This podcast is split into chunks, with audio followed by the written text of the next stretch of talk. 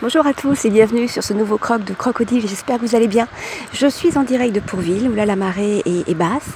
Euh, j'ai pris une photo que je vous mettrai donc euh, dans, le, dans les notes de l'émission où normalement si j'ai bien cadré, on doit voir euh, la scie qui se déverse dans la mer sur le sable à marée basse. Et puis donc sur l'estran tous ces petits bons hommes, ça fait vraiment sur la photo des petites fourmis qui, qui sont donc en train de jouer sur l'estran. Ce sont des enfants d'une colonie de vacances très certainement. Voilà le, décor. Donc le cadrage était un petit clin d'œil à Nico que j'ai écouté dans son dernier épisode dans lequel il dit bien sûr qu'il n'est pas doué pour cadrer les photos. Ben écoute, bienvenue au club Nico, moi c'est pareil. Souvent je les recadre. Par contre, euh, je n'ai jamais pensé à les retoucher tel que tu le faisais et je trouve que c'est une super idée. Voilà, donc aujourd'hui je voulais euh, vous parler d'un... Je pense que je vais commencer une petite série particulière qui s'appelle Journal d'une doctorante. Puisque comme vous le savez, tout en travaillant, j'ai repris le chemin des études et je suis actuellement en train de, faire une, thèse.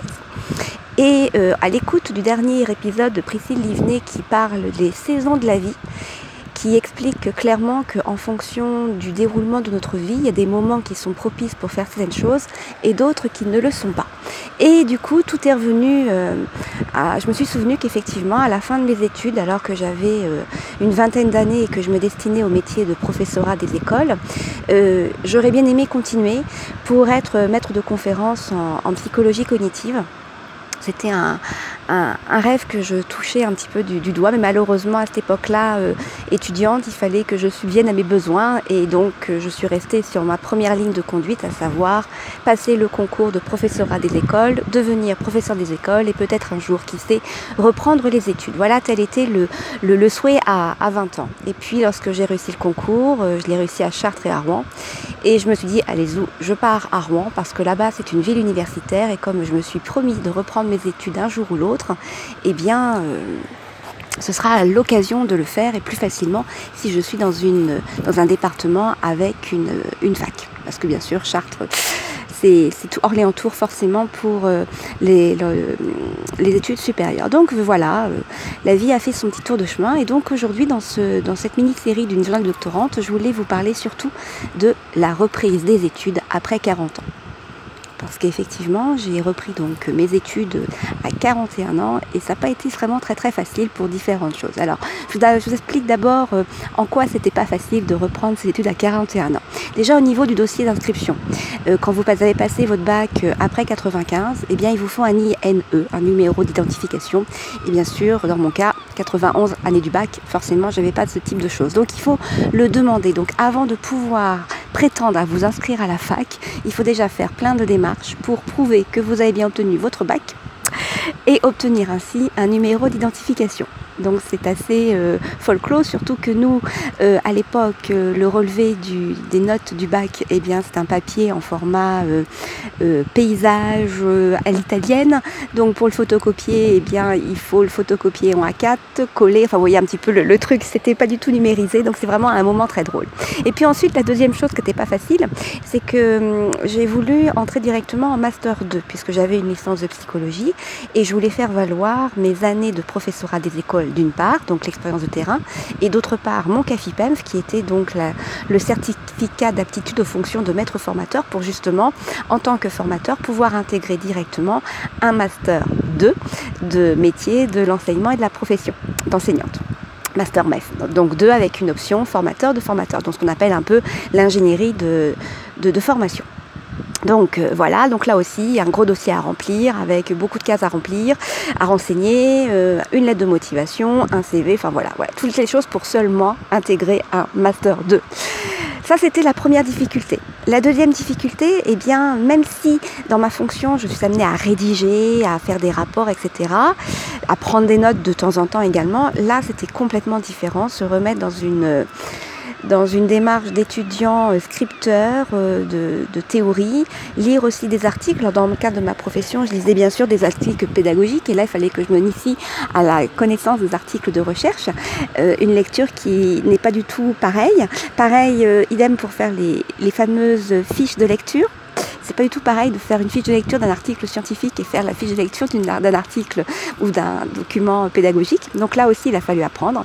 Et puis ensuite, deuxième chose, deuxième difficulté au niveau des, de la du temps, le temps alloué, parce que quand on, est, quand on travaille et qu'on a déjà ces 8 à 10 heures occupées journalièrement, quotidiennement par euh, ses tâches euh, de professorat, et eh bien euh, pas toujours facile. Donc le chemin de la fac c'était intéressant puisque les cours avaient lieu uniquement le mercredi après-midi et le samedi matin. Donc là du coup c'était impeccable parce que ça n'empiétait pas sur ma vie professionnelle, surtout en plus qu'à l'époque mon supérieur, mon inspecteur, enfin, mon inspectrice de l'époque me permettait d'avoir mes mercredis après-midi de libre pour me consacrer entièrement à la au passage de ce master.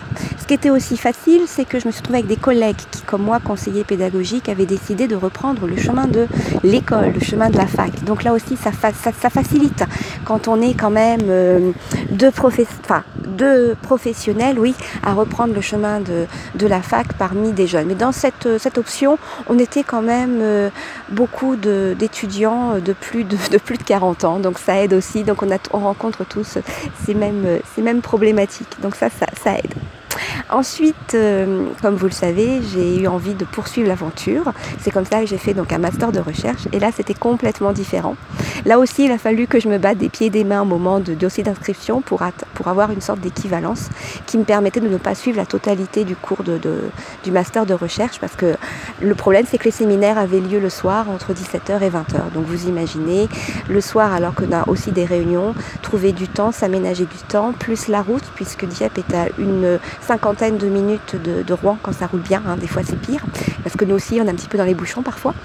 Donc là, il fallait aussi s'organiser. Donc j'avais réussi à obtenir l'autorisation de ne participer qu'à un seul, une partie de séminaire et d'élaborer une note de synthèse. Par contre, là, la reprise d'études a été difficile, non pas parce que euh, la prise de notes, le fait de reprendre le chemin de l'école et de rédiger des, des, devoirs et des, des synthèses et autres. Non, non, c'est que là, pour le coup, dans le dans le cours de master de recherche, eh bien, je me suis confrontée à cette jeunesse, et oui, des jeunes étudiants, c'est-à-dire que j'étais l'une des seules à la fois professionnelles qui arrivait en retard parce que 17h à la fac à Rouen, c'était impossible quand on finit à 17h voire 17h30 à Dieppe.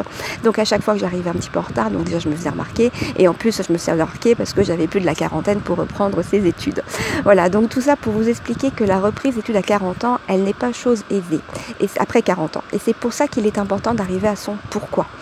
Le fameux pourquoi, ce qui vous aide à tenir, ce qui vous aide à consacrer vos vacances scolaires et votre temps euh, le soir après la journée de travail, c'est ce fameux pourquoi qui est très très moteur. Alors moi, mon pourquoi, j'avais donc deux collègues que je vais nommer parce que je sais qu'ils m'écoutent ou qu'ils me lisent, Nicolas et Valérie. Alors c'est vrai, on pourrait penser à une méthode de lecture, mais pas du tout. Donc Nicolas et Valérie étaient les deux premiers collègues conseillers pédagogiques qui ont repris le chemin de la fac, qui ont passé ce fameux euh, master d'ingénierie de, de formation et euh, j'ai vu dans leur, à, les fréquenter régulièrement qu'ils avaient changé. C'est-à-dire que ce master leur avait donné un certain, euh, un regard plus avisé sur leur pratique, euh, une réflexion beaucoup plus poussée, une manière de, d'encadrer leur, leur formation beaucoup plus professionnelle et surtout, on va dire, réfléchie. Donc je me suis dit, bah ouais, pourquoi pas, pourquoi pas. Et donc c'était cette motivation, cette envie de changer, de descendre un peu de mon vélo pour voir un petit peu comment je pédale dans ce métier de, de formateur. Et euh, ça a donné forcément une coloration à mes études puisque je savais ce que j'attendais d'elles. Donc automatiquement, ce pourquoi permettait de, de, bah de, de consacrer du temps, d'aller euh, régulièrement à la fac le soir, rentrer tard, euh, bosser tard sur des bouquins. Euh, voilà, toutes ces choses-là, eh bien quand on se dit oui, il y a quelque chose à derrière tout ça, ça va me permettre de changer, de revoir mon métier. Et effectivement, après l'obtention de ce premier master, donc d'ingénierie de, formation, eh bien, euh, je suis devenue une nouvelle conseillère pédagogique puisque j'ai complètement changé mon accompagnement. J'ai complètement aussi changé forcément la relation aux enseignants et la manière de conduire mes, mes animations. Voilà, c'était ce premier petit croc pour vous parler donc la vie d'une doctorante et avec pour thème principal la reprise d'études après 40 ans.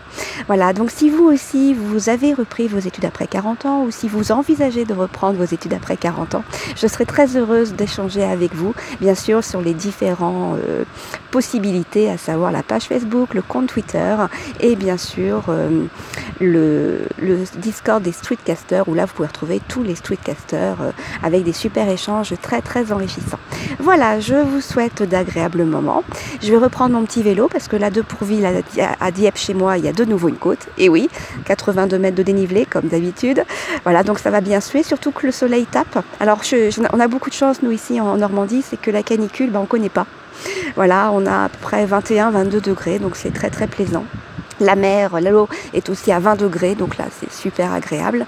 J'ai procédé à ma troisième petite séance de nage en eau libre. J'y prends goût, j'y prends vraiment goût. Voilà, allez, d'agréables moments et surtout, en faites comme moi, vous croquez la vie. À bientôt